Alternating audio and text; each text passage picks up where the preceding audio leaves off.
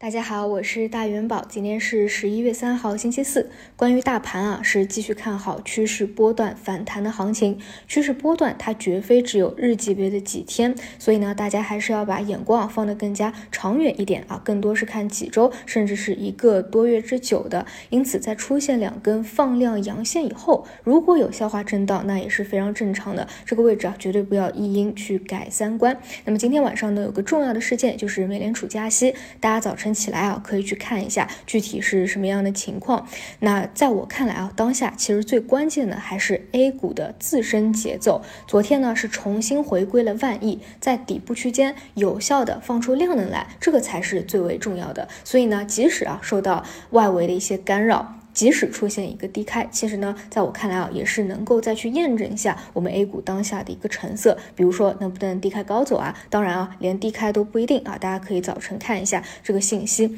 总之呢，还是希望大家啊，不仅说能够啊，在后续的一个趋势波段里真够真的能够啊赚到一点钱，但最关键的呢，还是在炒股的过程中啊，一定要有一个好的心态，那就不要被这种日级别的波动啊，去带了自己的一个节奏啊，影响自己的心情。那么。目前呢，虽然整体的赚钱效应是上来了，但是在节奏上啊，还是得务必小心。就比如说昨天尾盘，很多的医药消费的高位股是普遍下跌了十个点左右，甚至有出现二十个点的一个回撤的，主要就是因为当下的一个空穴来风的啊，所谓放开的一个事件被辟谣了。因为呢，我是非常不支持啊听传闻去炒股的，所以呢，这些方向一直说不要去过多的啊关注，或者说至少不能够去追高吧。但是呢，说实话啊，像放开，只要它一天没有真正的落实，那这样一个模糊的预期，它其实是一直存在的。所以呢，这么打久了，一直也是啊，反复的会资金在里面去活跃啊、炒作啊。无论是啊新冠特效药线，还是一些开放线，那我个人认为啊，如果你一定要去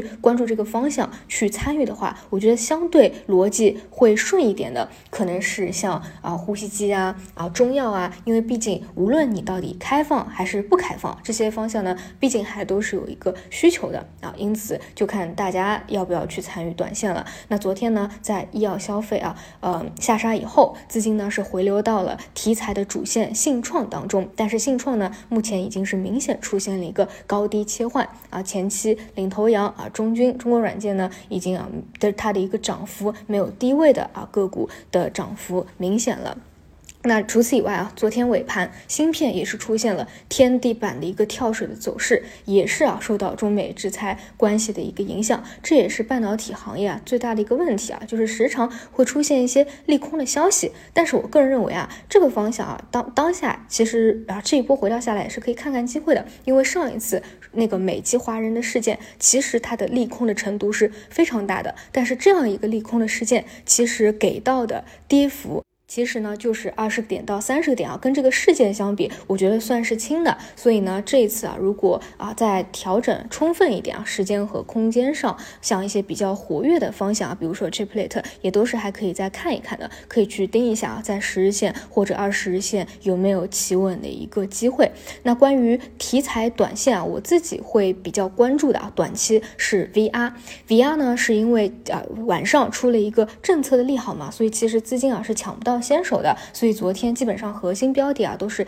一字板买不到的。那么理论上的一个预期呢是今天会有一个淘汰赛，毕竟昨天。打一字或者涨停的个股家数太多了嘛，肯定是有淘汰赛的，然后进行一个去弱留强。那这个方向关注的原因呢，一方面它是有实打实的一个政策的红头文件的，再加上已经明确的给出了二零二六年的一个指引，再加上本身啊就是未来的一个方向。那很多人把它比作二零一五年或者二零一七年的电动车，就可见啊它未来的一个发展潜力和发展空间。只是说呢，现在还处在它的一个生命早期的一个阶段。啊，不算是成长期的一个阶段，所以呢，会偏向于预期浪一点啊。但是这个方向的一个持续性，我觉得也是可以看的，尤其是因为前期调整过比较多了啊，处在一个充分调整低位的位置，所以呢，如果啊你是不想去看低位热闹的啊，高位热闹的，看看低位的，那我觉得就是看 VR 这个题材的方向能不能够走出来吧。那么这个以上啊都是偏向于题材的，接着再来讲一下趋势这边，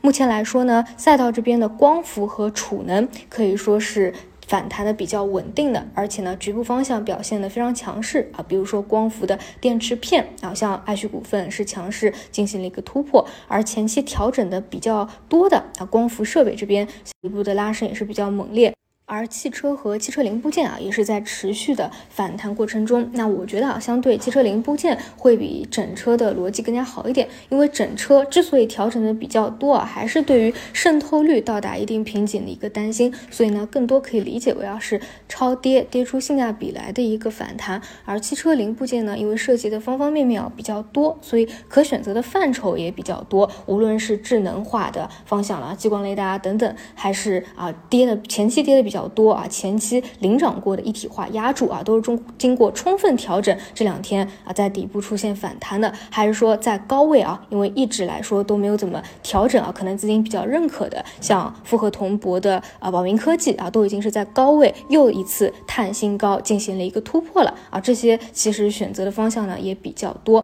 那在风光储汽车、汽车零部件赛道股的范畴中，唯一走势比较弱势的呢，就是海上风电。一方面呢是三季报的影响啊，还有一方面是其实啊，真的也不用去做解读的一个所谓鬼故事的一个影响。但是呢，虽然短期它产生一定的波动，但是对于它趋势波段看好以及中长期逻辑看好的这个观点是没有发生变化的。一方面啊，其实除了它装机量的一个成长性的确定性以外，还有就是确实你哪怕把它跟光伏相比，它的估值。其实一直就是比较低的，而且哪怕从资金的角度来说啊，从一个配置的角度来说，风电交易的一个拥挤度啊，其实是比啊像光伏啊、新能源车啊会小比较多的。所以呢，我觉得也不用过于的担心啊，毕竟从一个大盘的角度来说，现在的交易量也放在这边，对吧？只要流动性在，交易量充分，你真正的方向是优质的，你其实啊并不会有太大空间的一个调整。所以呢，啊这一块儿也不要过于的忧虑了。那么昨天晚上呢？隆基啊也是发布了 HPBC，